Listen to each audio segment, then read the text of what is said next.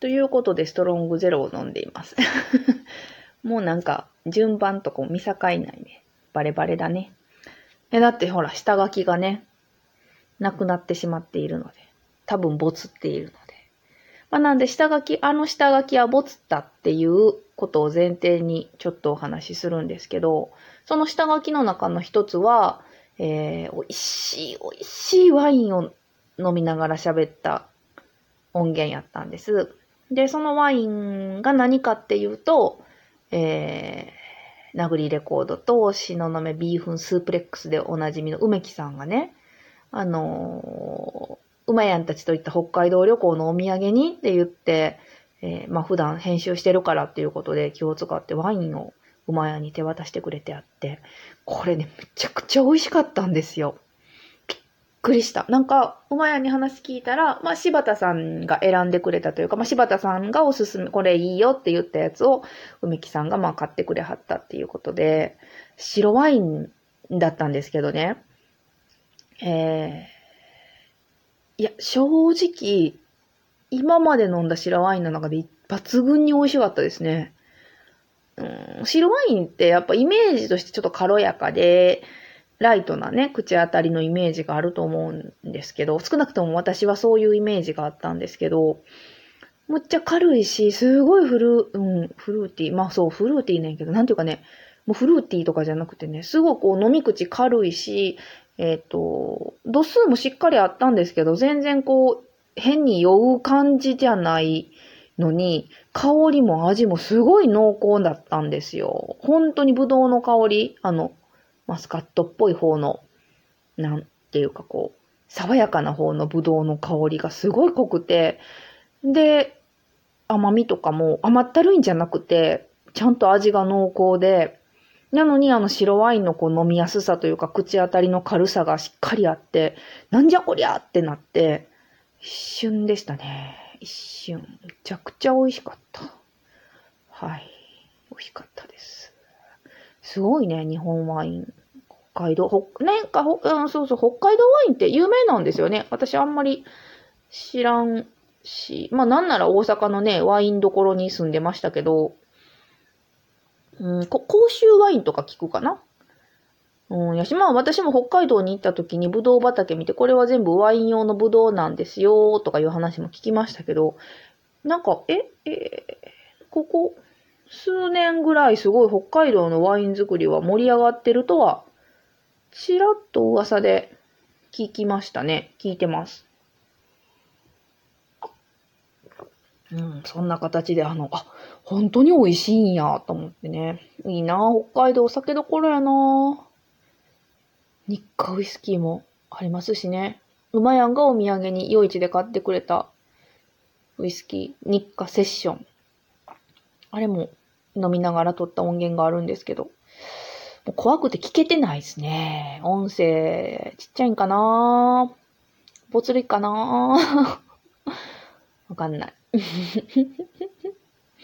まあ、ね、あんだけ見境なしに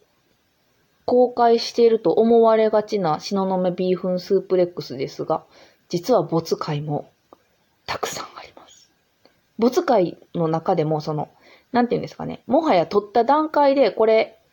もう、ただただ酔っ払いが 喋ってるだけやんっていう意味で、もう編集すらしなくてもいいよっていうボツの音源もあれば、まあ大体でも私そっから抽出して撮ったりするんですけど、なんか酔っ払ったおじさんたちの話面白いじゃないですか。ね。うん。まあまあ。うん。そう。あの、なんていうんですかね。その編集もバッチリして出せるよって私は思ってるんやけど、なんと、うまやん先生が、これはちょっと没露かってまあいろんな理由があるんですよ。いろんな理由で、えー、まあまあ、ボツってるやつがあるんですよね。万が一のストックとして残ってますけど。実は何重にもチェックをしております。東雲ビーフンスープレックス。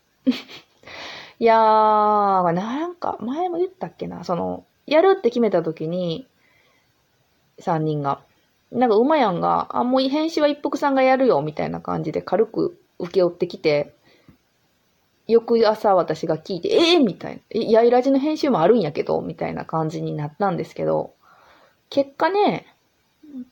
で、もその時は、もうろくに編集はしなくていいよっていう話やった。もうノイズだけ切って、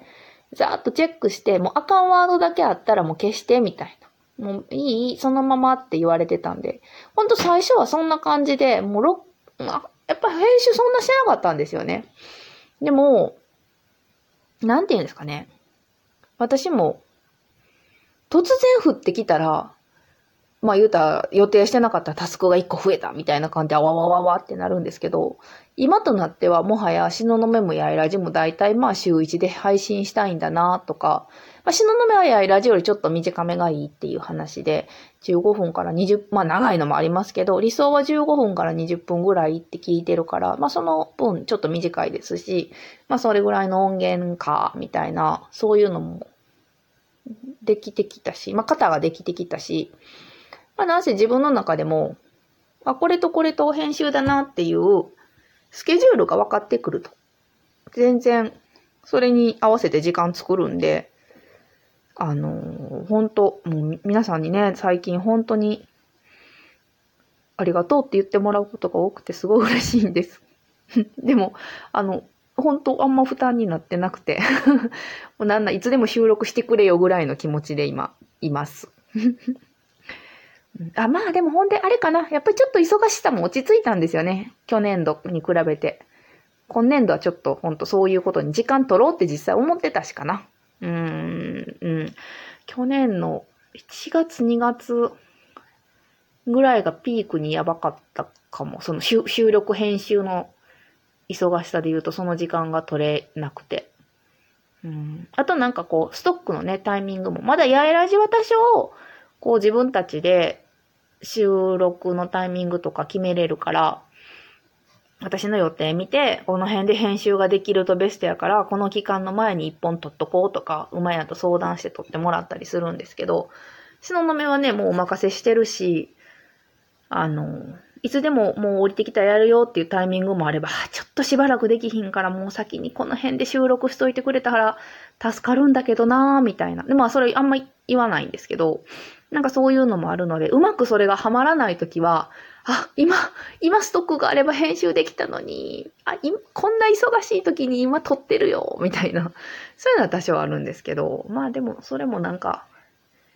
そうやな。やっぱ今年度になってちょっと落ち着きましたね。うん。なんかほんとほんで、やっぱり、そうですね。こんなワインもいただいてしまいましたし、皆さんなんか、気遣ってくれはるし、東雲、楽しんで聞いてくださってる声も、それが一番大きいかな。やっぱスタートに比べたら倍増してますしね、リスナーさんの数もいいんか 悪いんかわからんけど。なんかこう、やっぱりね、やっては面白かったとか、私自身がそうやから、何度も言ってますけど、ああ、もうほんと今日起きんの嫌っていう時に、あ、でももうあの、あのポッドキャストの最新回を今日は聞くから起きようみたいな。あの楽しみにしてたあの番組が今日は配信日やから起きようみたいなことは本当にあってですね、えー、まあ本当一人二人ででもそういう、そういう番組になっていれば、やいらじもですが、しののめもね、なっているのであれば、やっぱり、めちゃくちゃ嬉しいですよね。それを思うとやっぱり、やろうそして、できるだけ早く出そうって思っちゃう。うん。やっぱ、笑うことですよね。もうアホやなっつって笑ってんのが一番ですよ。うん。よくわからんけど。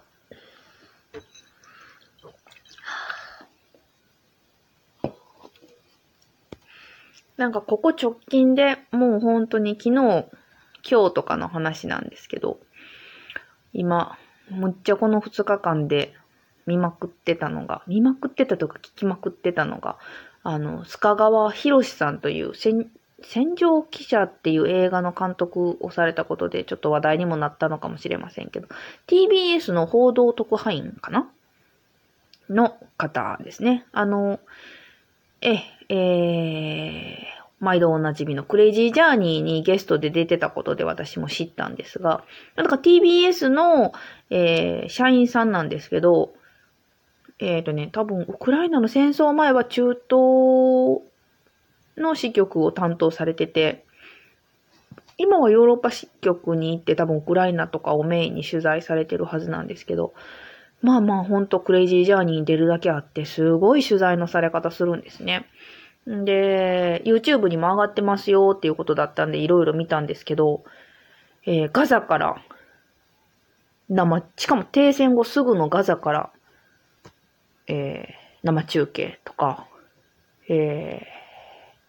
タリバン政権に変わって3ヶ月後のアフガニスタン、カブールから生中継、これめちゃくちゃ面白かったですね。生中継とか、なんかそういうわけのわからん動画をな、めちゃめちゃ、な、面白いっていう表現は正しくないのかもしれないんですけど、すごいやっぱり、報道の力っていうのを確かに知りましたね。あの、ほんと数分の報道では見られない世界を見たっていう気持ちに今なってます。もう、もうこれ 12分が間近なんでこれ以上は喋りませんが、どこかで喋る機会があると思います。また、やいらじとかでね。えー、今直近ハマっております。大体でも見たいやつ見たから、はい、もうこの2日間どっぷりでした。そんなわけで今日はそろそろお休み